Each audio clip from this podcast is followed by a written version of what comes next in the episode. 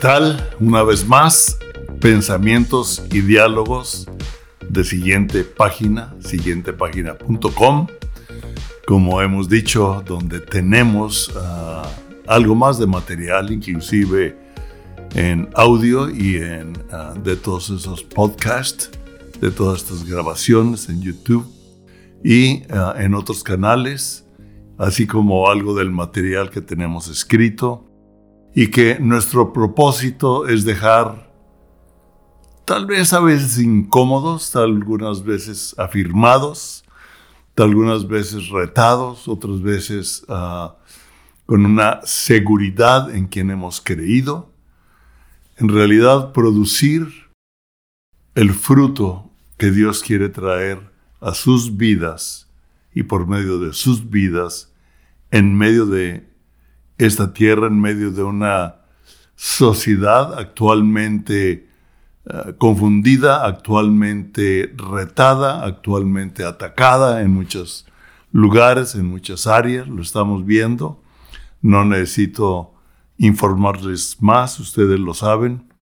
Y algo que contemplamos y que hemos visto, uh, sobre todo en estos últimos dos, tres años, uh, es que nuestra fe ha sido retada, también nuestra fe ha sido afirmada, pero para muchos uh, he estado viendo también una cierta crisis de fe que a esta plática, a este diálogo, a estos comentarios les he llamado crisis de fe en estos tiempos, porque hay algunas personas en las que, con las que lamentablemente vemos que uh, se han enfriado o se ha diluido su fe o se ha mezclado, eso es importante, se ha mezclado con las enseñanzas de otras doctrinas, con las enseñanzas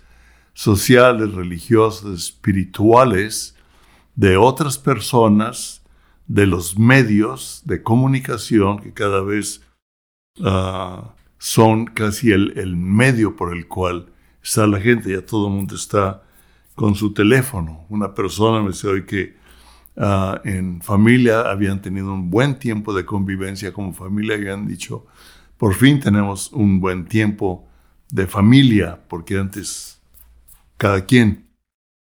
Pero en fin, veo que eh, hay una crisis y esto me llevó a recordar un pasaje o unos versículos mucho, muy conocidos, pero que es importante recordarlos, es, es importante verlos en una perspectiva.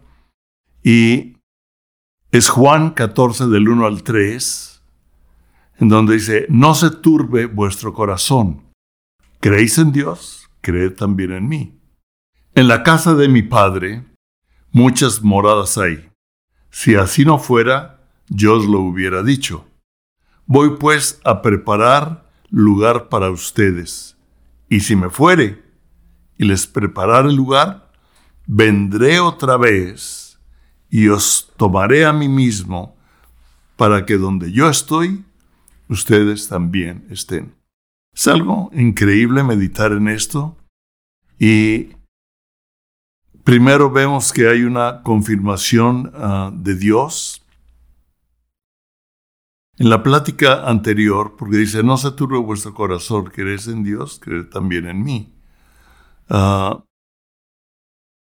vemos que eh, hay una, dice, no se turbe vuestro corazón, o sea, no tengas temor, no tengas problemas, no esté turbado, atribulado, no dudes, no dudes, uh, no te confundas, no se turbe tu corazón, porque la palabra nos habla de que en los últimos tiempos, porque él también aquí nos dice, y volveré otra vez, en los últimos tiempos habría una gran apostasía, la apostasía, viene por un corazón turbado, por un corazón enfriado, por un corazón que no encuentra respuesta inmediata o una respuesta conforme a lo que uno espera de Dios en estos tiempos. Y comienza a diluirse,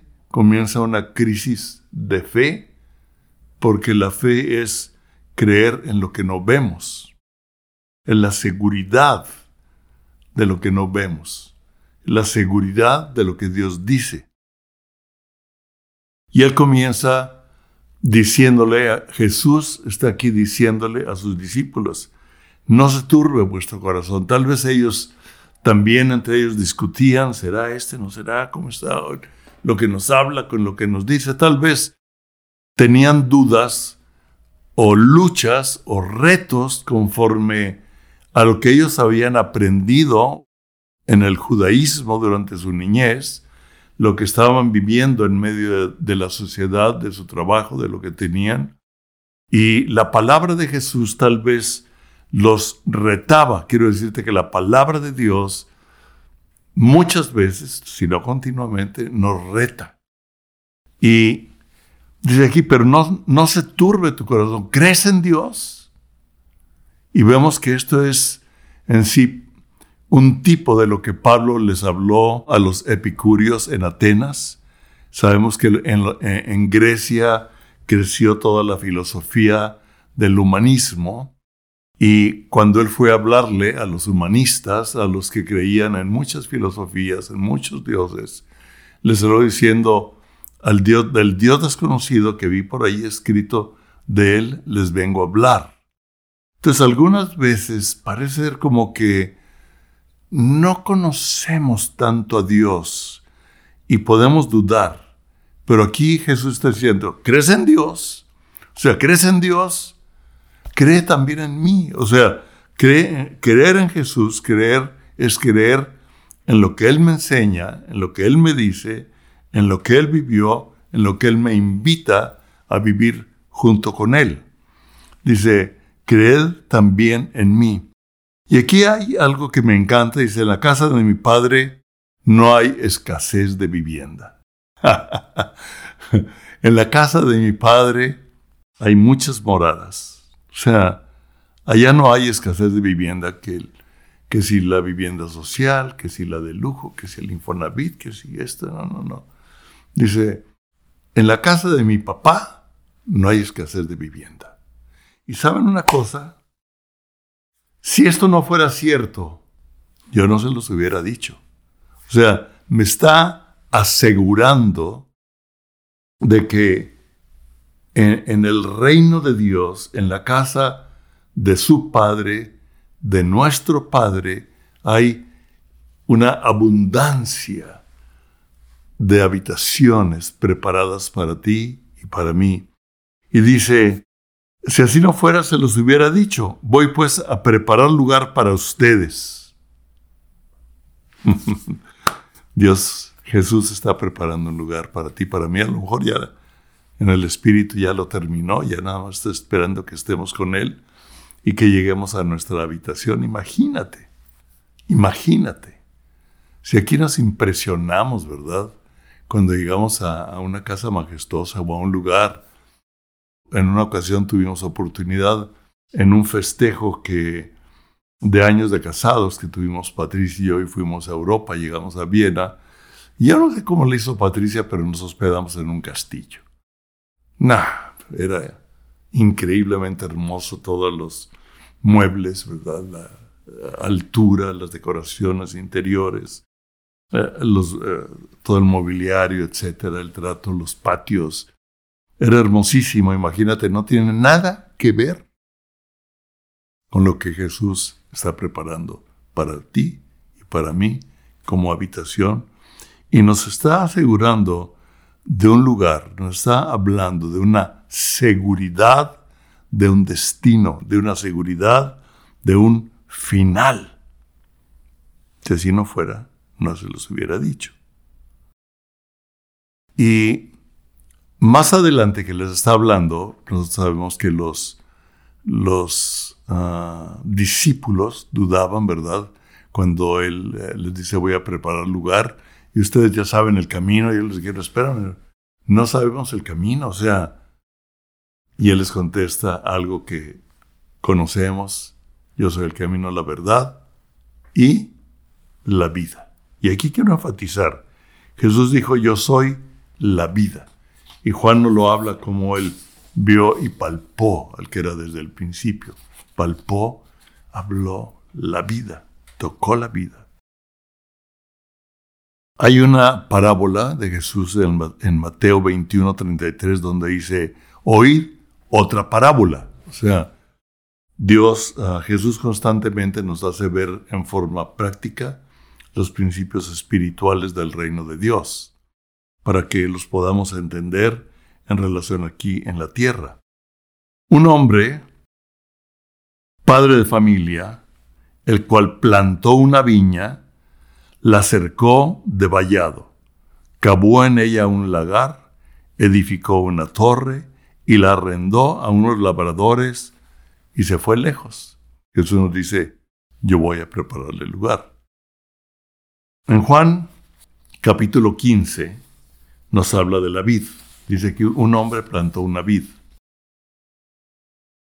Y en Juan 15, del 1 al 17, voy a leer solo parte de ella. Dice, yo soy la vid verdadera. Ya vimos que Él es la vid. La vid verdadera es la vida de Dios. Dice, y mi padre es el labrador, o sea, el padre plantó una viña. Nosotros sabemos, y la palabra no lo dice, que la palabra para que, la semilla para que dé fruto, necesita morir, entrar a la tierra y morir para que dé fruto. Cristo fue la semilla que el Padre sembró en la tierra para que creciera como la vid de la cual tú y yo podemos y Él desea que nos tomemos para estar asidos a la vida verdadera. Porque Él es la vid verdadera, porque hay muchas vides que no producen la vida de Dios. Pueden producir, quiero decirte, pueden producir resultados de prosperidad inclusive, en esta tierra. Pueden producir resultados psicológicos en esta tierra, pero no producen la vida del espíritu en esta tierra. Y dice, todo pámpano que en mí, o sea, todo pámpano que en la vid verdadera, en la vid que sembró el Padre, en esta tierra, dice, todo pámpano que en mí no lleva fruto, lo quitará. Y todo aquel que lleva fruto, lo limpiará para que lleve más fruto. El pámpano seco lo va a quitar. Dice, ya ustedes están limpios por la palabra que les he hablado. Permaneced en mí y yo en ustedes. Como el pámpano no puede llevar fruto por sí mismo si no permanece en la vid, Así tampoco ustedes si no permanecen en mí. Yo soy la vid, ustedes son los pámpanos. El que permanece en mí y yo en él, él en ustedes en mí y yo en ustedes. Hay una conexión, hay una comunión. Este lleva mucho fruto, porque separados de mí nada pueden hacer. El que en mí no permanece será echado fuera como pámpano y se secará y lo recogen y los echan en el fuego y arden. ¡Wow! Esto es muy fuerte. El pámpano que no produce el fruto de la vid. Aquí vemos nosotros, el otro día ah, estábamos ahí en mi casa, en nuestra casa, comiendo con unos amigos que él nos hizo toda la jardinería principal de la casa, nos plantó árboles, ah, arbustos, flores, etc. Y claro, ah, ya han requerido unos cambios, pero él nos plantó unos árboles que ah, yo le pedí que fueran de un solo tronco, no que un árbol que creciera así. ¿Por qué? Porque yo quería un solo tronco que creciera, luego diera sus hojas y tener en medio una sombrilla, es un círculo, para tener sombra y poder en los pequeños buenos tiempos de aquí de Dallas, ¿verdad? Donde se puede disfrutar de, del jardín, de la terraza, poder comer, pero las ramas que estaban saliendo, que le salen, uno las quitaba, pero otras las comencé a enredar. Y él me dijo, oye, qué bonito se volvió este tronco, es un solo tronco, pero muy interesante porque se fue enredando y se fue fundiendo en uno solo. O sea, esas ramas se unieron al tronco principal y formaron un tronco muy bello. Ah, unas ramas siguieron, pero ahora que él la vio, como lo acabamos de podar en diciembre, en la época de la poda, para preparar esta temporada de primavera, en cuanto la vio, me dijo, esta está seca. Le dije, ¿por qué? Me dijo, ¿está seca? Entonces, le dije, a ver, ¿por qué? Entonces fue, tomó un desarmador que vio que ahí que tenía arriba, en un, en un mueble, y fue y lo tomó y le, le escarbó. Me dijo, mira, a esta le escarbo y está verde. Esta, está, esta tiene vida. Pero esta ya no tiene vida, y está seca. ¿Y saben qué me llamó la atención? Que me dijo, ¿sabes una cosa? Dile, tienes que cortarla, porque le está haciendo daño al árbol, está impidiendo que otras ramas produzcan y se reproduzcan mejor. Wow, interesante. Dice, mi padre es el labrador. El pámpano que no lleva fruto, o sea, que no tiene la vid, me imaginé con un desarmador o con una navaja o con algo escarbándole decir, este no tiene vida, este está seco, no tiene la vida de la vid, no tiene la misma vida. Todas las demás ramas de ese árbol tienen la vida del mismo árbol. Me imaginé el padre es el labrador. Y él está cuidando de la vid. Más bien está cuidando, bueno, la vid es Jesús. De la vida no se preocupa. El labrador está guardando y cuidando a los pámpanos que venimos a la vid verdadera. Pero hay algunas que se secan, algunas que entran tal vez en crisis de fe, en tiempos de duda, de turbación, que se toman de una vid que no es verdadera, comienzan a ser alimentados por dudas, por temores, inclusive por éxito, algunos de ellos, ¿sí? por el éxito de este mundo, y ya no tienen la vid de verdadera, ya producen el fruto de la vid verdadera. Y aquí vemos que nos dice, uh, si permanecen en mí y mis palabras permanecen en ustedes, pidan todo lo que quieran y les va a ser hecho. Y en esto es glorificado mi Padre. Fíjense, en esto el labrador es glorificado. Cuando el labrador está cuidando de el fruto de la vid, es glorificado. El Padre, en esto mi Padre es glorificado, en que lleven mucho fruto. ¿Te puedes imaginar? Oye, qué, hermoso está tu árbol, qué padre, cómo se ha dado, ¿verdad? O la viña, ve qué uvas se están produciendo. ¿Se acuerda cuando los espías fueron a la tierra prometida y vieron gigantes, pero nos volvieron con unos racimos de unas uvas enormes que casi colgaban? Digo, esas son las promesas que yo les tengo para ustedes.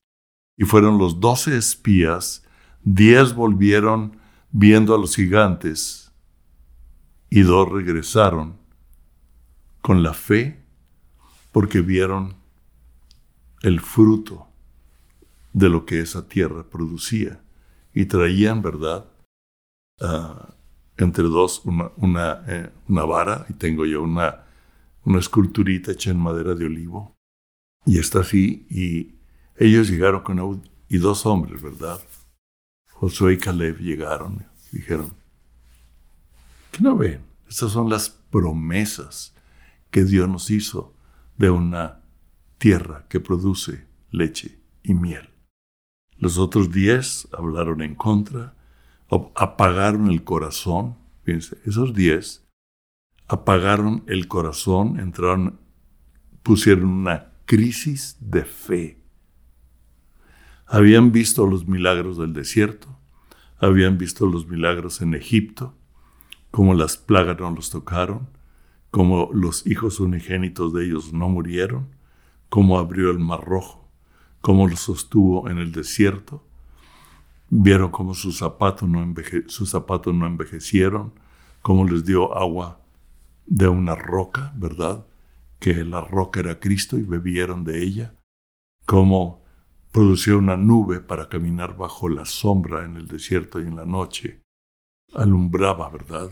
Una llama.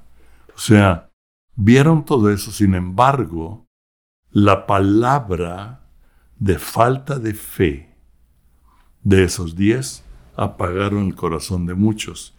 Y el corazón de muchos, de todos estos, nos habla más adelante, que no entraron a las promesas, porque la palabra no iba acompañada de la fe, no lo dicen hebreos. Pero dos regresaron con el fruto de la vid, con las uvas enormes.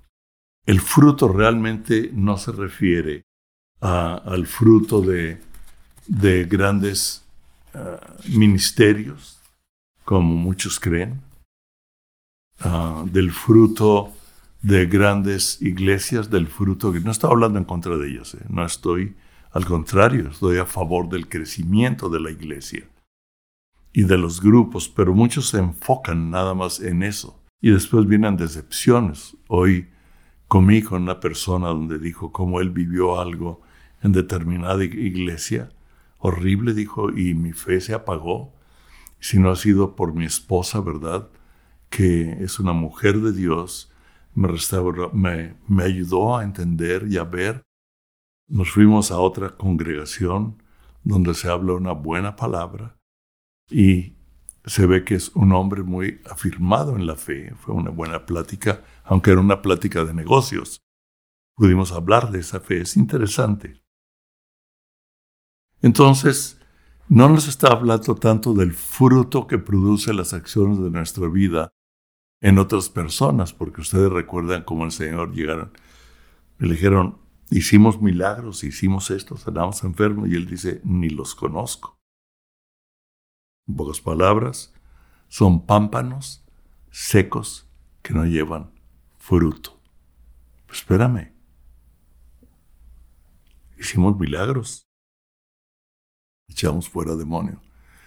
La vid produce la vida del Espíritu, la vida de Cristo, el fruto del Espíritu que viene en Gálatas 5, 22, 23. Dice, mas el fruto del Espíritu es amor, paz, paciencia, benignidad, bondad, fe. Vemos nosotros que la fe viene tanto en los dones como en el fruto. Hay momentos en que Dios nos da o nos regala el don de la fe en ciertos momentos donde no tenemos. De repente el Espíritu Santo nos produce una fe en medio de determinada circunstancia, pero hay una fe que se convierte en fruto por permanecer en la palabra de Dios y viendo cómo la palabra de Dios realmente va funcionando en medio de nuestra paciencia. Por medio de la paciencia y la fe heredaron las promesas.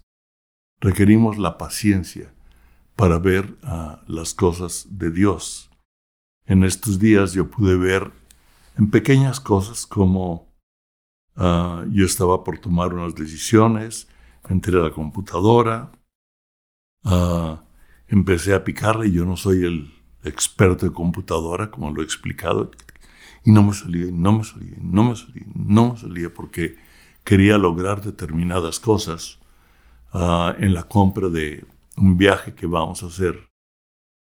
Dije, ya, si pierdo la, reservación, ya, ya. Al otro día, con más tranquilidad, estaba haciendo las cosas. Y entonces me vino el libro otra vez a probar. Probé, llamé por teléfono, conseguí algo mejor que lo que iba a firmar el día anterior. O sea, el creer en el Señor, el tener paciencia, aunque realmente ahí fue la gracia de Dios en medio de mi impaciencia. Pero es que crezcamos en la, en la gracia, en la paciencia y la benignidad, la fe. Me fue mucho mejor. Mi hija hace unos días hablamos y, no, papá, es que hay que resolverlo hoy. espérate para mañana. Y hace un rato me llamó, más bien se equivocó. Le dije, ¿qué pasó? Me dijo, no, fue equivocación, fue error de dedo. Nada más para decirte que tenía razón. Me esperé y todo salió mejor. Entonces, el fruto del Espíritu es una, ya es algo que se va produciendo en nosotros como una forma de vida, que es amor,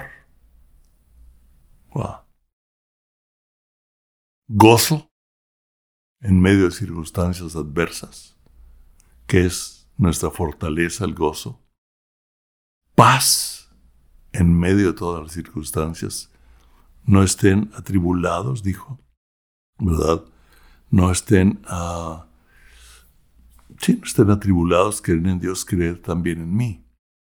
Dice, paz, paciencia, benignidad, el ser bondadosos, el, es, es, un fruto del Espíritu. Hay unos que ya lo tienen, otros somos menos benignos, pero el Espíritu Santo nos va transformando hasta que nuestro carácter, que no es un, que sea un carácter fuerte, es un carácter de acuerdo al carácter que produce el fruto del Espíritu, que es el fruto de la vid verdadera en esta tierra, viene ya una benignidad que es normal.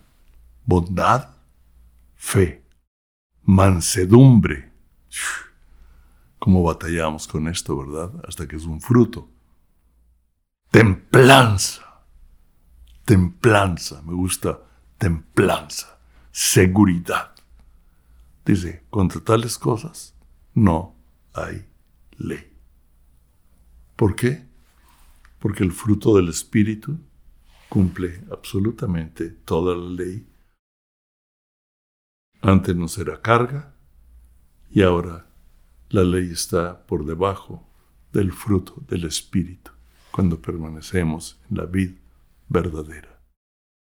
Que tu fe no entre en crisis, que tu fe no tenga dudas, que no se turbe tu corazón en medio de lo que estás viviendo, Ah, de todo lo que está sucediendo, en que Dios no contesta conforme a lo que esperas lo que esperabas, o se está tardando más de lo que esperábamos. En Segunda de Pedro, la última plática leí parte de, Segunda de Pedro, hoy lo estuve leyendo y me fulminó más, me habló mucho más. Y ahí nos dice, ah, nos habla del futuro, nos habla de los problemas que vendrán en los últimos tiempos, ¿verdad? Dice, pero yo les he dado grandes, grandísimas promesas para que por ellas seamos participantes de su naturaleza divina. La naturaleza divina de Dios como hombres es el fruto del Espíritu, que es la vida de la vida verdadera la cual Dios está formando en nosotros por medio de permanecer en Jesús y Jesús en nosotros. A veces nosotros como que no estamos muy con Él, pero Él con nosotros y Él nos toma y Él nos dirige.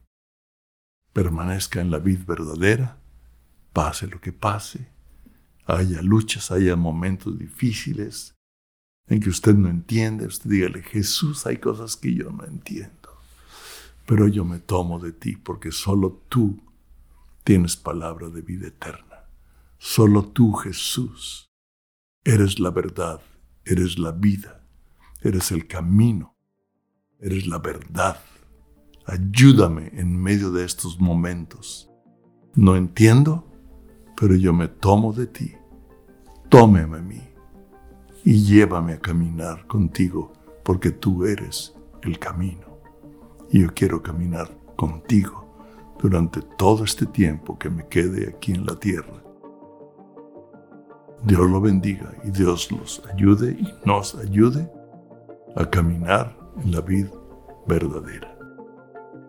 Yo los bendigo en el nombre de Jesús. Amén.